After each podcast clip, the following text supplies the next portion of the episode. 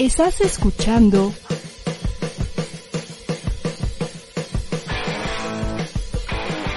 ADR Networks. Seguimos activando tus sentidos. Ya va a comenzar la entrevista del día en Rocco and Friends. ¿Cuál será el personaje de hoy? Acompáñanos. De la licenciatura en física de la Universidad Autónoma Metropolitana, UAM Iztapalapa, mi invitado de hoy encontró un particular gusto por la docencia y fotografía. Curiosamente fue un poco de la combinación de estas dos, más la motivación en un video de Jaime Altozano, lo que lo, lo que lo llevó a abrir su TikTok y generar contenido de divulgación científica. En contra de lo que la mayoría pudiera esperar, este creador ha encontrado la viralidad en la plataforma, estando ya muy cerca de los dos millones y medio de seguidores. Es un gusto tener hoy en Drusco and Friends a Luis Miguel, mejor conocido en redes como Mike Fee. ¡Eh!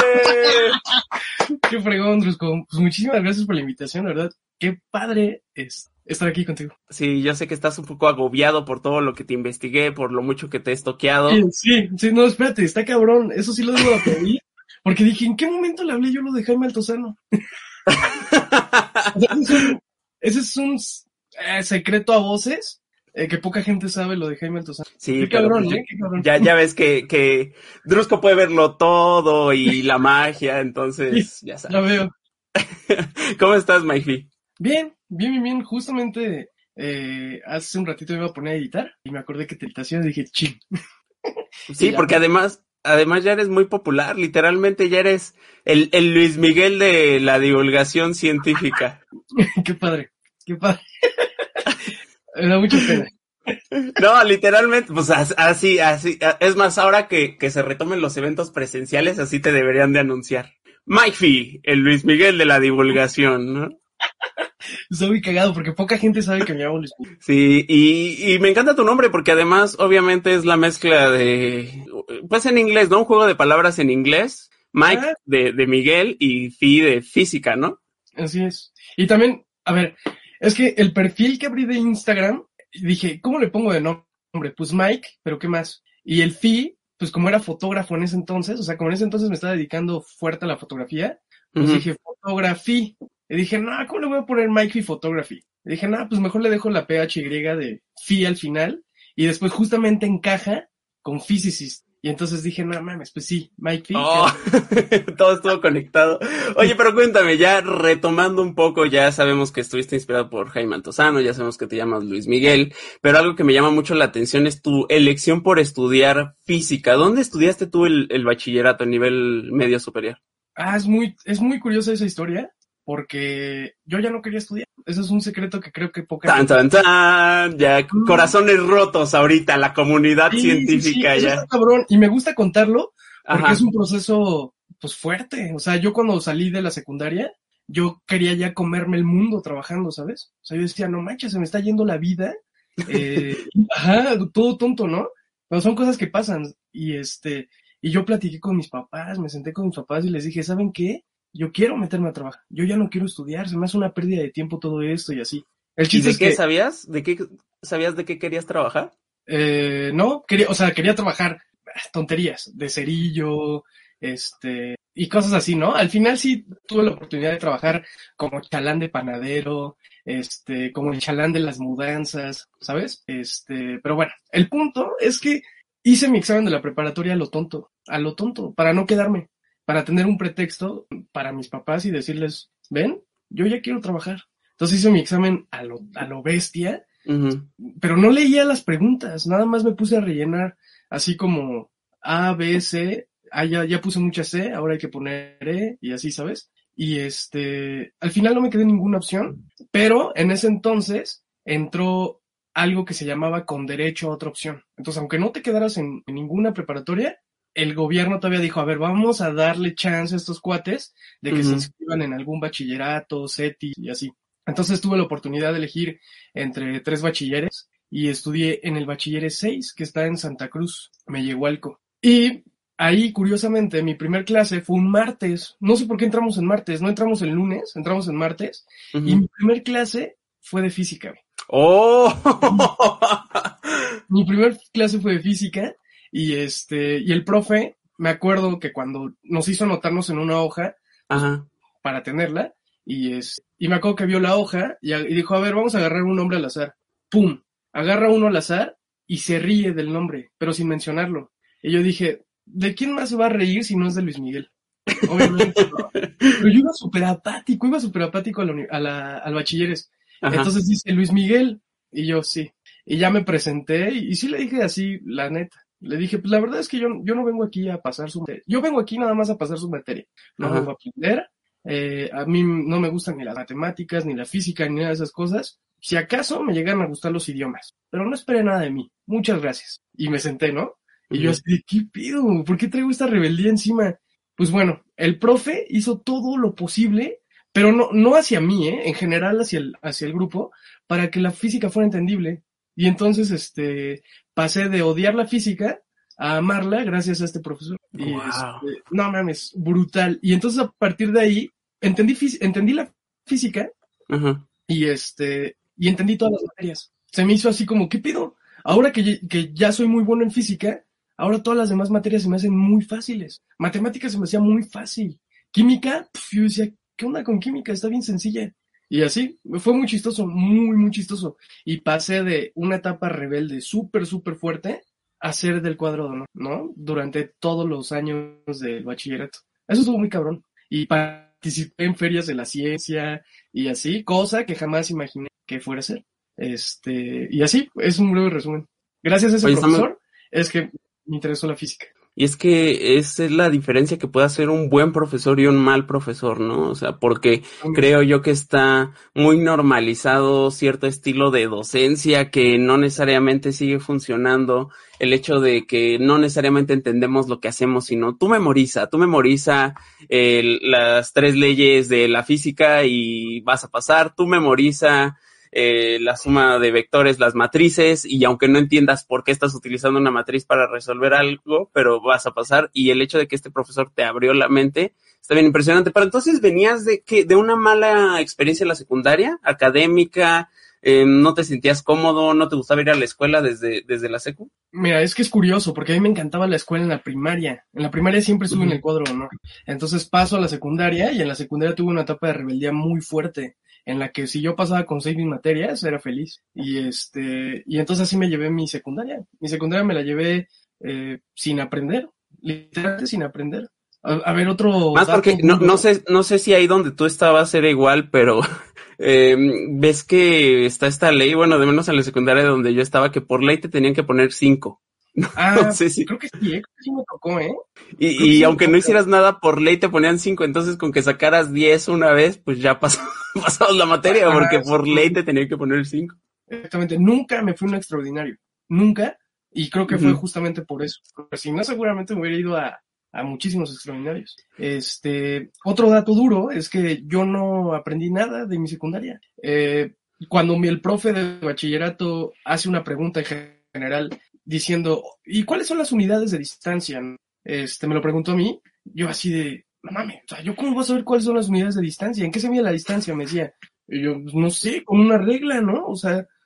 Ya, ya Sí, en ¿cómo bachillerato, ya en la la prepa. regla? En bachillerato. En bachillerato, en la Wow. prepa, yo no sabía cuáles eran las unidades de tiempo. Yo no sabía cuáles eran las unidades de distancia. Y cuando de repente me hace esa pregunta a mí y yo le dije así, pues es que yo ni sé, o sea, como, ¿por qué tengo que saber eso, no?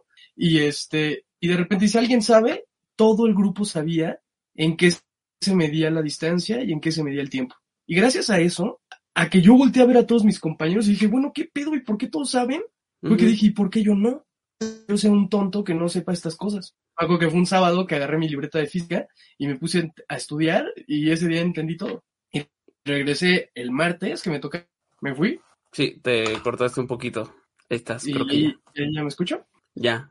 ¿Te quedaste en que regresaste el martes? Regresé el martes y empecé a contestar todo. Y el profesor se quedó con cara de, ¿qué onda con este cuate? Y este, y te digo, así fue mi proceso. Fue un proceso chistoso que me gusta contarlo, porque muchas veces creemos que, eh, que nuestra vida ya está definida a partir de cierta edad, ¿no? Que si no entiendo matemáticas en primaria o en secundaria, ya jamás en la vida las voy a entender. Y la verdad es que no, la verdad es que nos inculcan un, un miedo irracional hacia las matemáticas muy duro desde muy temprana edad, ¿no? De que las matemáticas, la física, las ciencias son para gente inteligente nada más. Y si no eres inteligente, entonces no vas a ser capaz de terminar una carrera de ese estilo. Yo soy la prueba fehaciente de que sin saber matemáticas, sin saber física, sin saber nada de ciencias, este, sino simplemente me nació el gusto porque tuve un, buen- un buen profesor, terminé, terminé una carrera de ciencias y eso se me hace increíble. Y por eso es que me gusta contarlo. Sí, te agradezco porque bien pudieras ocultar esa parte de tu vida y, y al contrario, o sea, creo que sirve muchísimo más para quien sea que esté escuchando esto, de decir, órale, o sea, esta idea de que ya desde morrito y te gustan las matemáticas y por eso se convirtió en físico, no, no es cierto, simplemente fue un buen profesor el que te abrió el camino. ¿Consideras que en la secundaria no tuviste buenos profesores de, del área de ciencias? Ciencias Seguramente exactas. no, seguramente no. Es que todo era así como de, o sea, me acuerdo que hacía mis experimentos y mis experimentos nunca eran wow, ¿sabes? Este, sí, considero que no tuve buenos profesores. También, eso es, eso es algo triste. No digo que la gente adulta, ya mayor, ¿no? Eh, no deba de dar clases, pero creo que si le dan la oportunidad a los jóvenes de dar clases, habría este, más interés de los alumnos, porque, a ver, yo di clases, y cuando yo di clases, este, yo le metía muchas ganas a mis clases, las preparaba. ¿Dónde dabas clases? este, ¿O a qué nivel? Llegué a dar clases en la UAM, este, y también en preparatoria, y clases de regularización también pero daba, o sea, cuando me tocaba dar clases ahí en la UAM, era como profesor ayudante. Y este, y me, me gustaba mucho preparar clases. O sea, y siempre traía problemas, digamos, en ese entonces estaba Pokémon Go a todo, en todo su apogeo. Y pues, para lanzar una, una Pokébola, pues una, cuando la lanzas, describe una parábola un problema de física.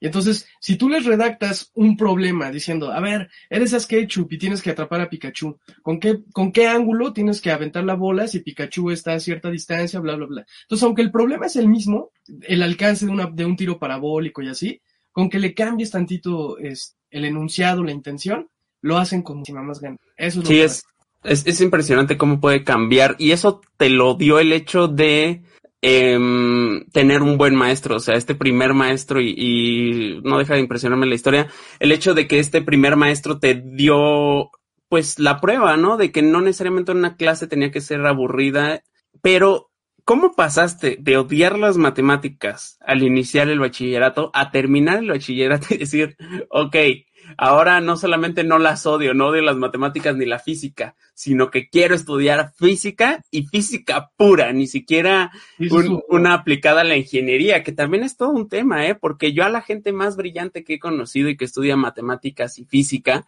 entran en conflicto casi aquellos que quieren estudiar algo artístico, porque las aplicaciones pueden ser eh, difíciles de encontrar, ¿no? Las aplicaciones de, de una sobre todo carrera en como México, física. sobre todo en Sí. México, ¿eh? ¿Pasaste Es- tú por eso también? Es que, a ver, algo que me caracteriza mucho es que siempre he hecho lo que me gusta y a lo mejor tontamente sin pensar en eh, a futuro, ¿no? Sin pensar tanto a futuro. Entonces yo no me detuve en mi mamá, mis, pa- mis papás me decían, ¿y de qué vas a trabajar? El mismo profesor de, del bachillerato, cuando le dije voy a estudiar física, ya me aceptaron, eh, se quedó así de, no mames, o sea, ya llegó lejos tu chistecito, güey. ¿Qué hice, no? Su cara de. Sí, sí, la verdad.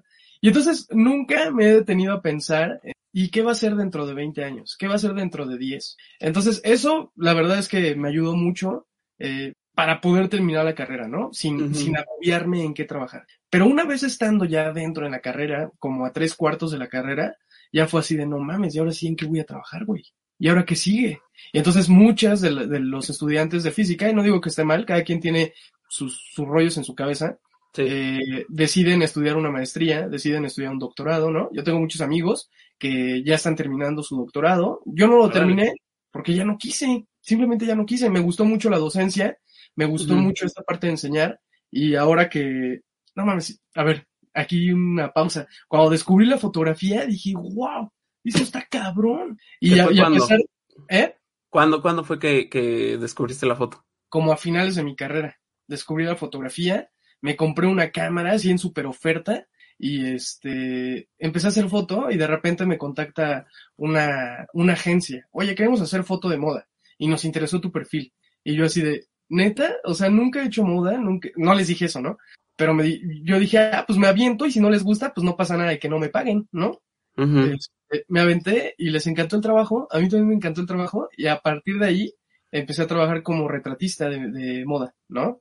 Este, y así, entonces me empezó a gustar muchísimo todo este mundo de la fotografía, de ya no tener una presión por resolver problemas de física, ¿sabes? Porque sí se vuelve agobiante. Algo que debo confesar es que hay, como todos trabajo, ¿no? De repente dices, ya me cansé, necesito un break. Eso me pasó en física. Me pasó así que dije, güey, esto llevo ya cinco o seis años en, en física, necesito algo más. Y cuando encuentro este descanso brutal en la fotografía y que además te remunera bastante bien, eh, fue que dije, no mames, ¿y qué sigo haciendo en física? O sea, qué triste que la vida como docente sea muy mal pagada en comparación a un fotógrafo. No, nada más para que se den una idea, eh, yo creo que en tres días de fotografía yo ganaba lo que ganaba seis meses dando clases. ¿De qué me estás hablando? Sí, sí. Entonces cuando vi eso dije, no manches, ¿y qué sigo haciendo dando clases? Y este, y por eso fue que me aparté un poquito de todo este rollo y me metí cabrón a la fotografía. Porque además de que me gustaba, es que a ver, si yo hubiera tenido quien me orientara de pequeño cuando iba a elegir mi carrera, posiblemente hubiera elegido física o algo que tuviera que ver con comunidades. Es que es lo que te iba a decir. La realidad no sientes, Mike, que, que eres, o sea, tu vocación es la comunicación y, y ya la física y, o sea, me refiero a la comunicación, no, no que hayas estudiado ciencias de la comunicación, sino a comunicar, a, a adquirir un conocimiento y compartirlo y transmitirlo. Sí, la verdad es que sí. Creo que sí. Me gusta, desde siempre me ha gustado mucho enseñar, ¿no? Entonces, este, sí, honestamente creo que sí. Pero a ver, debo aceptar que qué chingón que estudié física y que pueda comunicar la ciencia como lo estamos haciendo. Eso me parece Sí, porque además, o sea, hablábamos de esto, de que es bien, bien triste y, y yo, yo igual lo, lo viví muy de cerca porque yo estoy en una vocacional e insisto, las personas que querían estudiar matemáticas puras y física pura entraban en un dilema brutal, Mike. Y qué bueno que tú no te viste en eso, pero yo sí los veía genuinamente conflictados porque decían, es que de qué voy a trabajar. Y, y eran las personas, insisto, más inteligentes que he conocido. Y no porque, y ya lo dijimos, ¿no? Yo creo que no es que entiendas las matemáticas porque eres inteligente. Yo creo que es al revés, más bien te vuelves inteligente conforme vas estudiando matemáticas y física, ¿no crees? Pero, pero a lo que voy es que em, tomas la, la física, encuentras la fotografía y curiosamente ya llega TikTok y, y por esta inspiración de Jaime Altozano, ¿te acuerdas qué video fue particularmente el que te inspiró? Es, es que no es uno de, como tal, de Jaime Altozano. O sea, no es de su perfil, sino es. Como una conferencia que dio en algún momento, me apareció ese video en YouTube y dije, y entonces él está dando una charla motivacional hacia creadores de contenido. Se ve que es hacia creadores de contenido por la manera en que les habla. Y, este, y me acuerdo que yo estaba acostado, estaba acostado aquí en mi cama y eran quizá las seis, siete de la tarde y pues ya estaba la pandemia, todo lo que daba, eh, inicios de pandemia, ¿no? Vi ese video, dijo muchas cosas que dije, no, que me hicieron clic en la cabeza, pa, ¿no? Y dije, bueno, güey, ¿y por qué no agarras de pretexto ahorita TikTok y aprendes a hacer edición de video?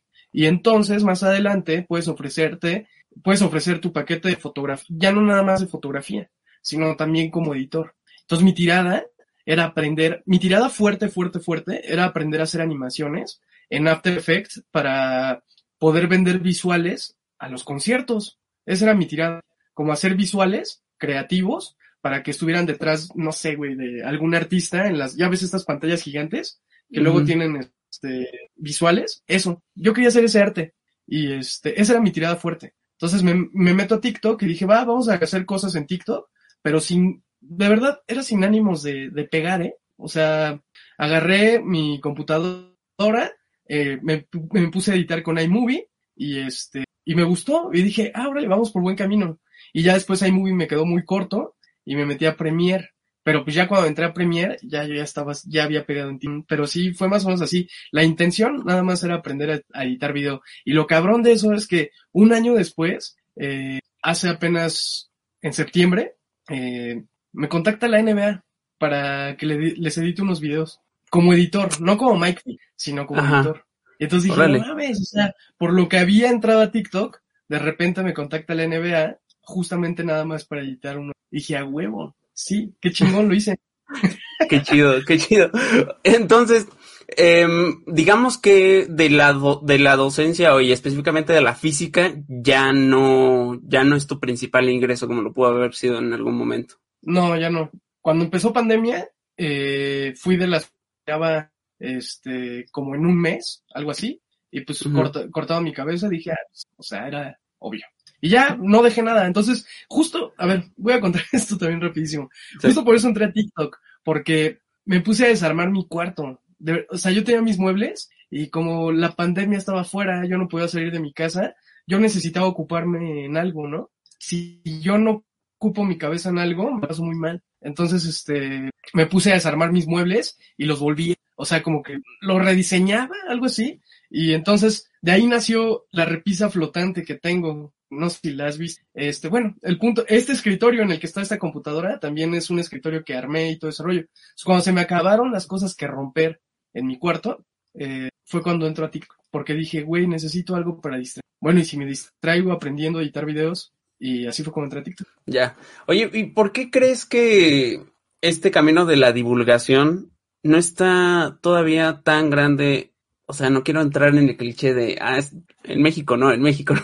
Pero sí me llama la atención que haya figuras precisamente como Jaime Altozano, que al final es divulgación, como Date un blog, que es divulgación científica, eh, que hay mucho, mucho español, honestamente.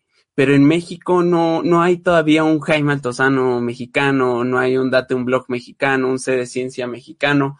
¿Qué, qué está pasando? ¿Se- ¿Será que, que no es posible No sé. o tú cómo lo ves? Yo, yo lo que creo es que, pues mira, mientras haya alguien que nos alimente de, de esta divulgación bonita, pues estamos cómodos ahí, ¿no? O sea, este Javier Laya, C de Ciencia y todos ellos son pioneros en la divulgación científica en YouTube, ¿no? Eh. Justamente porque ya no había nadie quien contaría, quien, quien contara ciencia a las audiencias jóvenes. Yo creo que cuando las personas dejen de hacerlo, van a empezar a salir nuevas, nuevas figuras. Este, eso es lo que yo creo por un lado.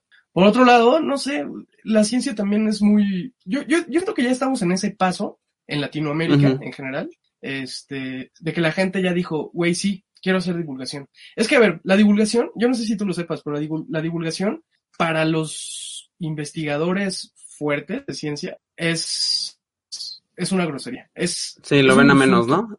Pero es una pendejada. Es una, es una tontería eso, ¿eh? Este, lo, ven, lo ven como menos, ¿sabes? Habría grandes divulgadores de ciencia eh, en general en habla hispana si estas personas que te digo no tuvieran ese tabú de que ser divulgador es la prostitución de la ciencia, por así decirlo. Este, pero bueno, en, resolviendo tu pregunta, creo que ya estamos en ese proceso de encontrar nuevas figuras como divulgadores. Sí, porque además. Y, y- retomando ahí tenemos un poco de delay por si nos, eh, nos pisamos el uno al otro, pero además me llama la atención que mm, tú dices algo que he escuchado decir a muy pocos creadores, es más, a bote pronto no recordaría algún otro creador y eso que he hablado con bastantes que lo haya dicho, y es como el conocimiento nos va subiendo demasiado el ego, ¿no? Tú lo viviste desde la universidad, cuando viste que la gente empezaba a entender matemáticas y física, que honestamente es algo que no todo el mundo entiende, no necesariamente porque sean tontos, sino porque pues no, no están estudiando, ¿no? Entonces, pues obviamente no, no lo van a entender. Y se, se les empieza a subir el ego. Y como creadores también hablas algo de eso, de cómo de pronto podemos tener la visión de ¿por qué mi contenido no pega si es de calidad superior o si yo estoy explicando teorías de cuerdas y alguien bailando en TikTok, eh, ¿por qué tiene 10 millones de vistas más? Y que tú dices algo que es bien interesante, Mike Fee, que el entretenimiento y el conocimiento pueden llegar a tener el mismo peso, ¿no? Que tú mismo entras a TikTok para entretenerte, no necesariamente ves divulgación y, y lo pones ahí, o sea, en el mismo nivel en el sentido de, de, ¿sabes qué? O sea, al final la divulgación y el conocimiento debe ser entretenido, si no, no puede competir junto a otros, otros contenidos. Sí, o sea, eso fue mi tirada desde el inicio y no, no te voy a mentir.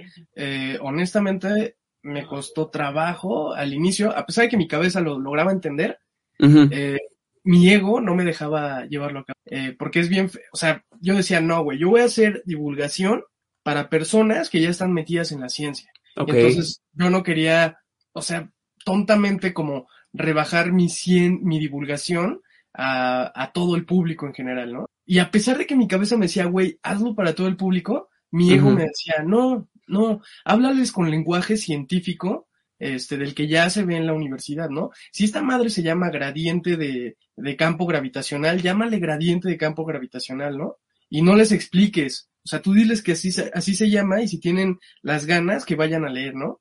Y en mi cabeza decía, güey, explícales que es un gradiente de campo gravitacional, bla, bla, bla.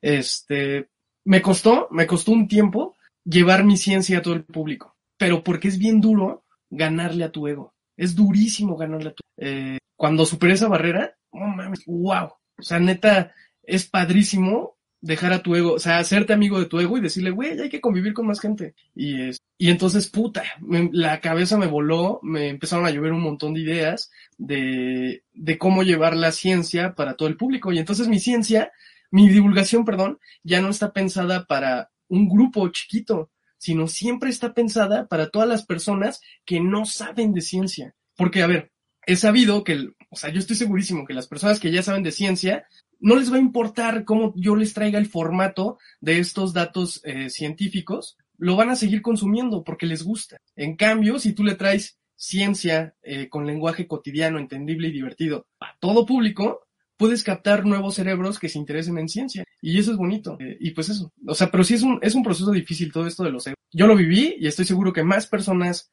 lo viven, más divulgadores lo, lo viven, eh, pero pues se tiene que vivir. Y si quieres eh, traer ciencia para todo público, tienes que hacerte amigo de tu...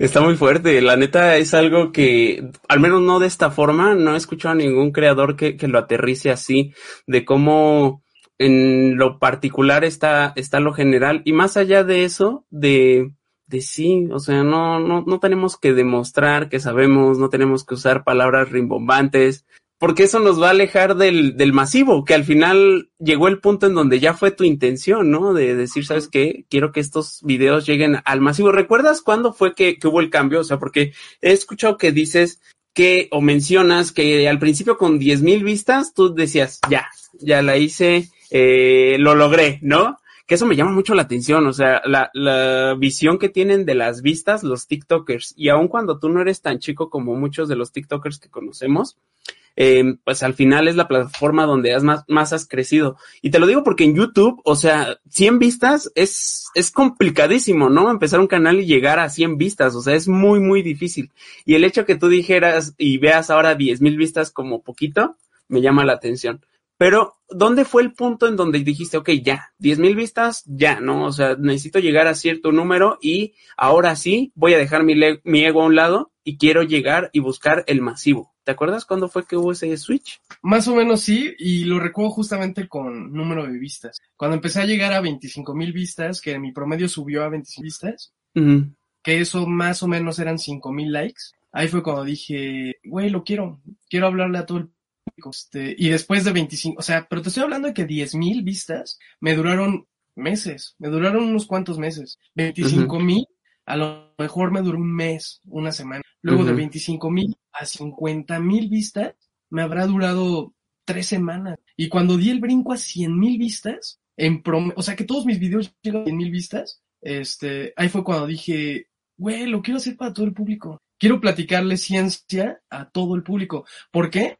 Porque empecé a recibir comentarios de, de personas, de personitas que me decían, este, comentarios un poco curiosos, pero que motivan. Sobre todo, o sea, me dicen mucho, uno de los mensajes que me repiten mucho es, no sé nada de ciencia y a veces no te entiendo lo que me estás diciendo, pero me quedo porque me interesa la forma en que lo cuentas. Entonces, a ver, sí me golpeo un poco así de, ay, güey, ¿cómo que no estás entendiendo nada?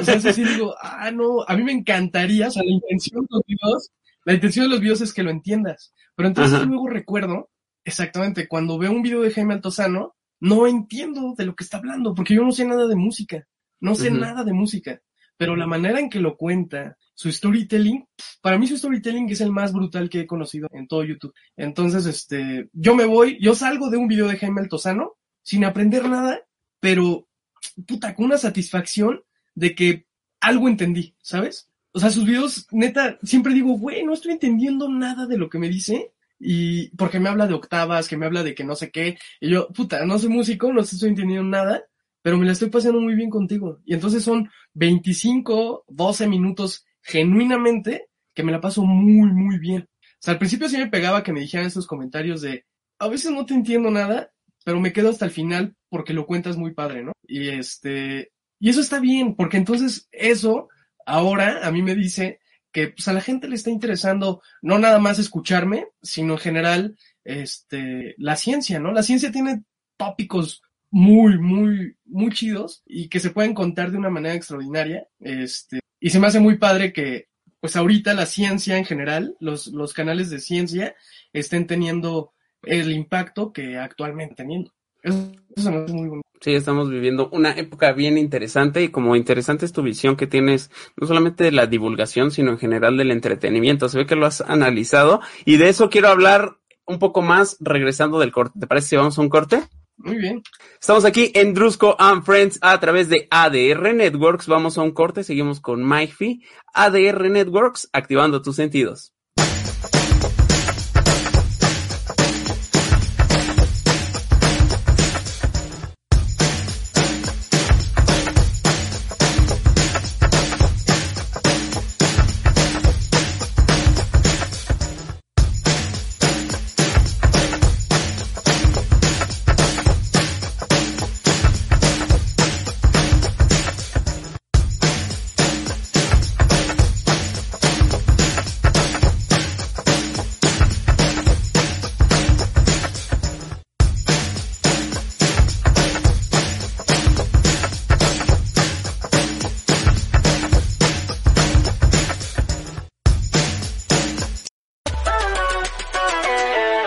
¿Qué tal? Yo soy Carlos. Yo soy Ryan. Y nosotros somos los Chulos Calderón. No te puedes perder todos los martes de 9 a 10 de la noche el mejor programa que es, que es Chulo Show. Y puro cacareo. ¡Ah, ah, ah! ¡Vámonos! Hola, ¿qué tal? Somos Erika Ponte y Pablo Reina Acompáñenos todos los martes a las 8 de la noche en el lado B. para darle vuelta a la conversación. Los esperamos. Sigamos escuchando más de Drusco and Friends. Qué chido, Mike, porque genuinamente, y, es algo que repito, pero porque tengo la fortuna de invitar pura gente chida a los Friends, pero pues me da un buen de gusto, o sea, porque genuinamente, y te lo dije cuando te conocí, que me da mucho gusto que por fin un, hon- honestamente, una divulgación científica, algo que no sea solamente entretenimiento, y fíjate que yo soy alguien que habla solo de entretenimiento, hablo cine, televisión y hago magia, pero siempre está la espinita de, chale, o sea, estaría bien que hubiera alguien explicando por qué el mundo funciona como funciona, y, y creo que ustedes lo están consiguiendo con un alcance nunca antes visto, ¿no? También creo que hay algo que es la generosidad de una plataforma como TikTok, ¿no? Que a diferencia de, de un YouTube, que si vas a ver un video de teoría de, tuer de, de, de tuercas, también, ¿no? Eh, un mecánico seguramente ahí. Teoría de cuerdas es porque tú vas y lo buscas. A diferencia de TikTok, que puedes estar viendo un baile y el siguiente que te va a aparecer es teoría de cuerdas. Y si alcanzas a engancharlo con tu storytelling, que es algo que tú cada vez eh, ejercitas más, pues te quedas, ¿no? Y que es algo que en otras plataformas no pasa, de, de pasar de un baile chistoso a, a física, a física, ¿no? Sí, totalmente. Eso es lo bonito de TikTok. TikTok reproduce de manera totalmente aleatoria y, este, y un poco más, digamos, uniforme esa aleatoria. Porque en Instagram, tú te metes en Instagram y este, y sí, también es aleatorio, pero no sé, como que siempre te salen los mismas, las mismas cosas, ¿no? Ajá. Yo veo vi- videos de reels de perritos, me siguen saliendo perritos. Sí, Y como así- que el algoritmo ahí no está todavía Ajá, tan no trabajado. Ajá. Y lo mismo pasa en, en YouTube, ¿no? Yo me meto, o sea, ahorita que dijiste de teoría de tuercas, Ajá. este, tú te metes a buscar algo así de cómo taladrar eh, tabla roca, ¿no? Sí. Y ya, aprendes cómo taladrar porque tienes que montar una repisa o algo así, lo aprendes. Después en la noche dices, ahora sí voy a ver un video, un video de Ibai, ¿no? Y lo primero que te aparece es, eh, ¿y ¿cómo taladrar concreto? Y te empiezan a salir recomendaciones de, de lo que, de tu última búsqueda, ¿no? Sí. Y tú así de, no, güey, ya más lo busqué nada más para aprender esto, ya no quiero saber más de esto. Y ahí sí le tienes que dar no me interesa para que no te vuelvan a salir. Este, pero no es aleatorio, sino es por lo que tú ya buscaste, ¿no? El algoritmo aprende con base en tus búsquedas. Y en TikTok no, en TikTok lo bonito es que te aparece, puta, lo que tú quieras. O sea, más bien, ni sabes qué te va a aparecer y eso es lo padre. Oye, y eso puede jugar muy a tu favor, o sea, con el tema de los números, que le vas a aparecer a gente que en la vida te hubiera conocido de no ser por TikTok, y puede jugar un poco en tu contra, pues también por lo que decías, ¿no? Estos perfiles de 2, 3 millones de, de seguidores, que a lo mejor son personas que un video les pegó muchísimo en TikTok, la gente lo siguió, pero no, no necesariamente está interesado en todo lo que diga, ¿no?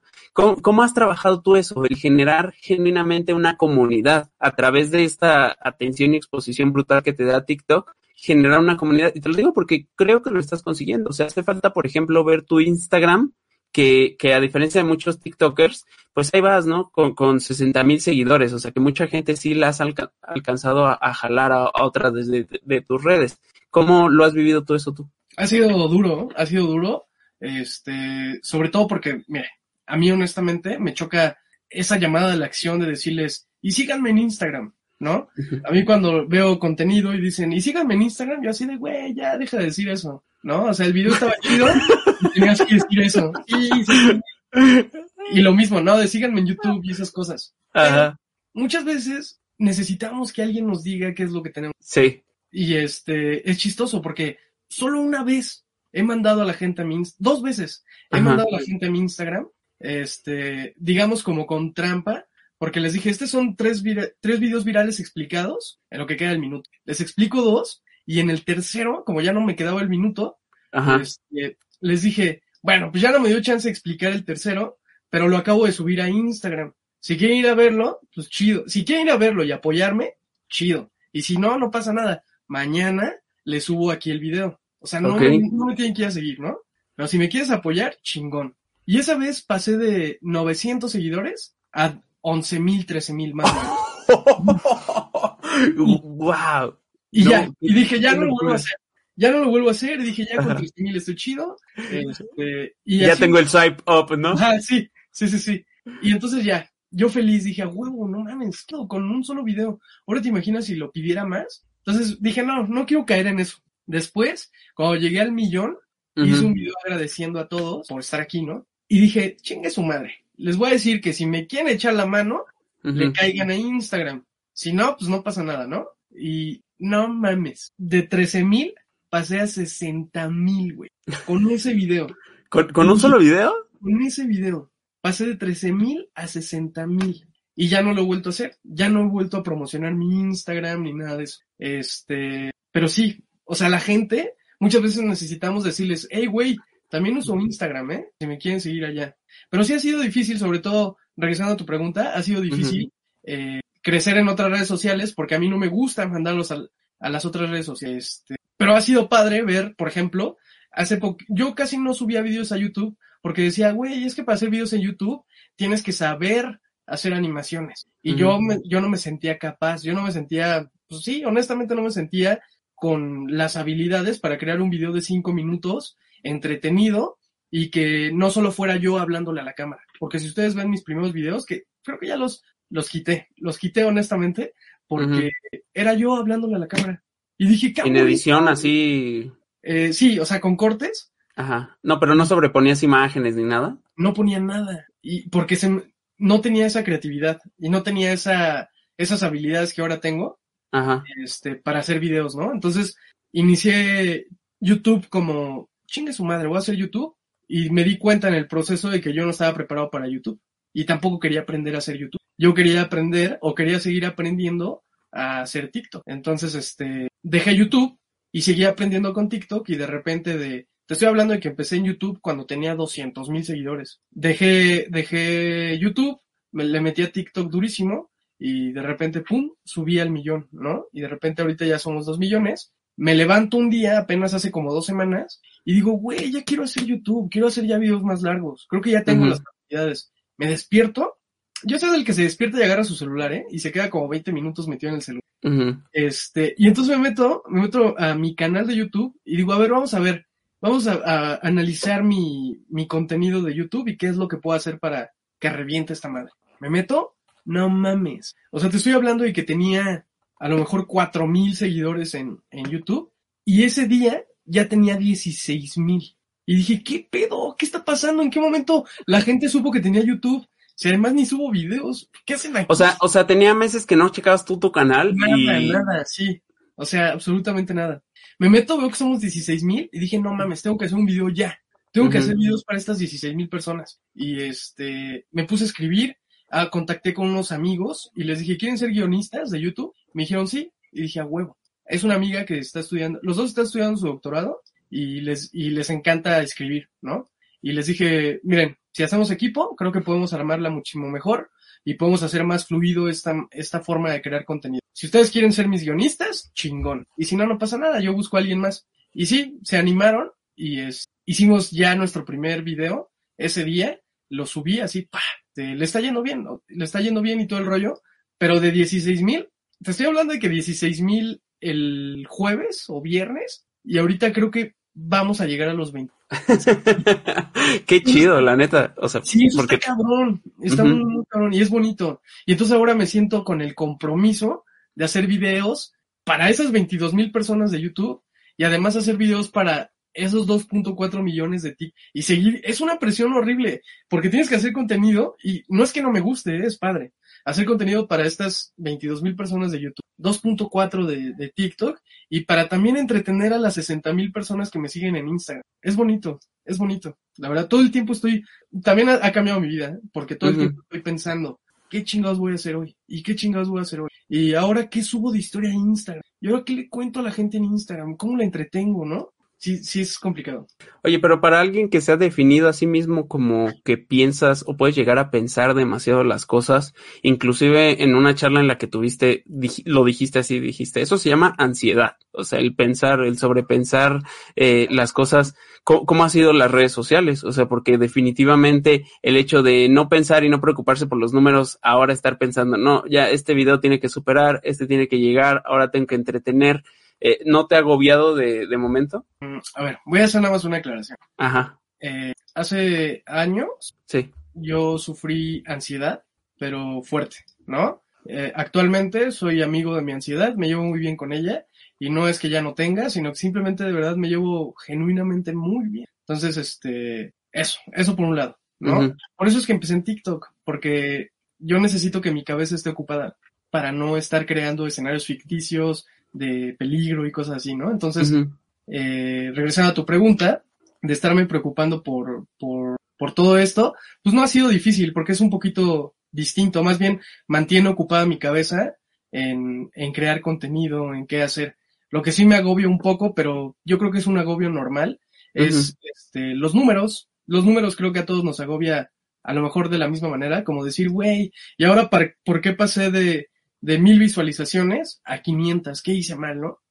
Y ese, esa culpa, esa, es horrible como que siempre echarte la culpa de decir, neta, mi video está tan mal, o por qué le fue así de feo, ¿no? Y a veces el video no está mal, simplemente TikTok lo reprodujo mal, este, la gente no interactuó, le llegó, o sea, porque también así es como funcionan los algoritmos, ¿no? Si, si las primeras, no sé, 10 personas interactúan de manera positiva con tu video, se va a seguir reproduciendo. Pero a lo mejor, a mí me ha pasado, ¿no? A veces me salen videos de personas que sigo y doy like, pero no veo el video. Doy like porque digo, ah, es mi manera de apoyarlos, este, pero no veo el video porque pues, no, ten- no estoy con los ánimos de ver ahorita ese tipo de contenido. Y entonces deslizo para arriba, ¿no? Y ya no vi el video completo. Y es muy importante ver los videos completos y a lo mejor no es que tu video no sea malo, sino simplemente llegó en mal momento a las personas este, que estaban viendo tu video y no interactuaron de manera positiva. Y ya, güey, ¿para qué te agobias, no? Pero sí es, sí se vive, sí es un proceso difícil, ¿eh? Es, este rollo de, de estar viendo números y decir, güey, ¿y ahora qué pasó? Sí, sí es difícil. Ahorita te lo platico así como que, ah, parece que ya lo dominas, pero no. Ujú. ¿Y has tenido un seguimiento, mm, digamos, profesional? O sea, porque al escucharte hablar siento que, eres alguien que ha estado y encarado mucho sus emociones, sus pensamientos, sus sentimientos. No sé, y, y tengo curiosidad, honestamente, si ha sido de forma profesional o tú solito.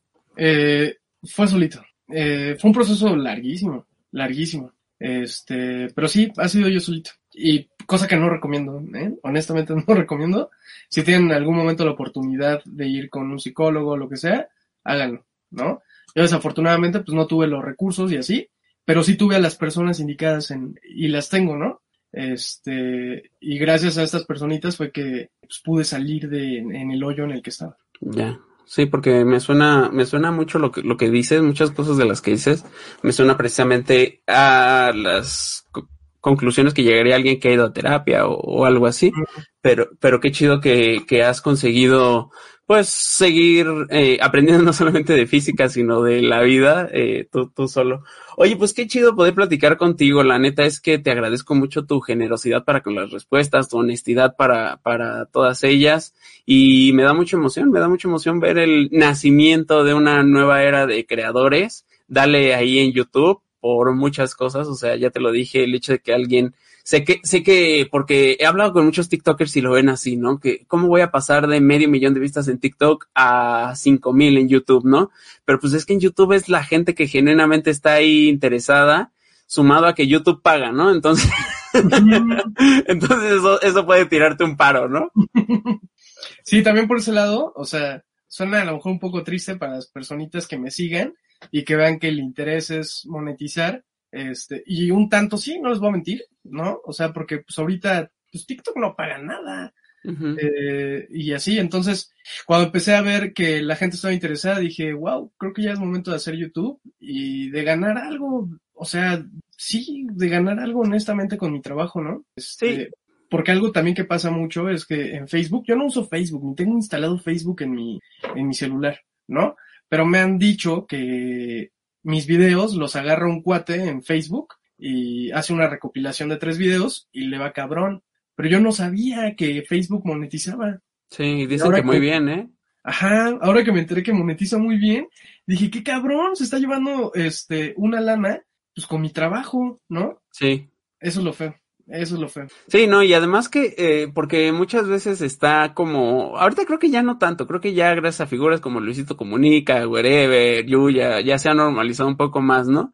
Pero de pronto sí está como sa- satanizado el hecho de querer ganar dinero haciendo esto, pero pues es el paso lógico, ¿no? Cada vez se le invierte más y más tiempo y, y además que el hecho de ganar dinero de esto que, que hacemos lleva a precisamente generar más y mejor contenido. Entonces, la neta, ojalá que sí, que sí sea el camino a seguir.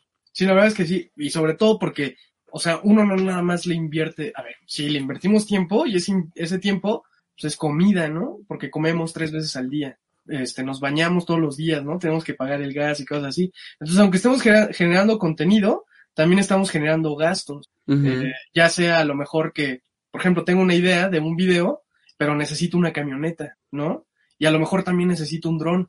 Y me encantaría traer ese video porque se me hace muy interesante, pero no tengo los recursos para tener un dron. Pero sí puedo contactar con alguien que tenga un dron, pero pues obviamente a esta persona se le tiene que pagar. Entonces, si, ti- si yo pudiera generar, eso también por ese lado lo pensé. A ver, güey, si tú generaras contenido de YouTube, perdón, generaras dinero de YouTube. YouTube podría pagarte estas, estas cosas de contratar a alguien con un dron, a alguien que tenga una camioneta, ¿sabes? Y sigues generando contenido. Entonces, además de que ganas para llevarte comida a la boca, ganas dinero, este, bueno, en el caso ideal, ¿no? Ganas Sí. dinero también para, para conseguir a alguien que tenga un dron y traer otro video chido. Entonces, yo lo veo más por ese lado, ¿no? Por seguir haciendo contenido más, más interesante y no nada más yo detrás de la cámara. Sí, exacto, se convierte en un, en un ciclo virtuoso de, de creador. Pues Mike, la neta, mm, tengo mucha curiosidad por seguir platicando contigo sobre cómo ves el, el futuro, pero pues se nos acabó el tiempo. Eh, ¿cómo, cómo ves el futuro de TikTok? Si, si crees que estos TikTokers, todos ustedes van a terminar migrando a YouTube, o, o de ahí van a saltar otras cosas. Pero bueno, ya, ya habrá ocasión para, para seguir platicando. Seguramente nos seguiremos topando. La neta, eres súper chido. Desde, desde la primera vez que, que te vi, te dije, ah, tú eres el de en lo que queda del minuto. tú, tú eres, tú eres el que, el que le robó la voz a Emilio Treviño, tú eres el que hace videos de cien, que también ese es otro tema, ¿no? ¿Qué onda? ¿Por, por qué se, se clonaron la voz? ¿Qué está ¿Qué pasando ahí? Algo pasó ahí. Sí, de hecho, de hecho creo que los conocí ese día que hicieron su, su video doblándose el uno al Ah, otro, sí. ¿no? Ese video estuvo. Entonces, eh, nada, nada, nada, un gusto, un gusto poder haber platicado contigo, conocer un poco más. ¿Dónde te seguimos? ¿Qué vas a andar haciendo? Cuéntamelo todo. Eh, pues me siguen en TikTok como Mike Fee, en YouTube como Mike Fee y en Instagram como Mike-PHY, ¿no? Eh, ¿Qué voy a andar haciendo? Lo que se viene es puro YouTube. A ver, sí voy a seguir generando contenido a TikTok, pero mi tirada es subir un video a YouTube a la semana. Esa es mi tirada. Entonces, mi, sí, viene trabajo muy fuerte para YouTube y también voy a seguir generando contenido para TikTok, pero a lo que le quiero meter huevos es a YouTube. Vale, pues la vas a romper, amigo, estoy, estoy seguro. De verdad, dejamos todos los links en la descripción. Yo soy Drusco y esperen un nuevo invitado próximamente. Gracias, Mike. Bye bye. Te esperamos la próxima semana en Más entrevistas, más dinámicas y mucha, mucha diversión. ¡Ey! No te vayas. Sigue con nosotros. ADR Networks. Activando tus sentidos. Estás escuchando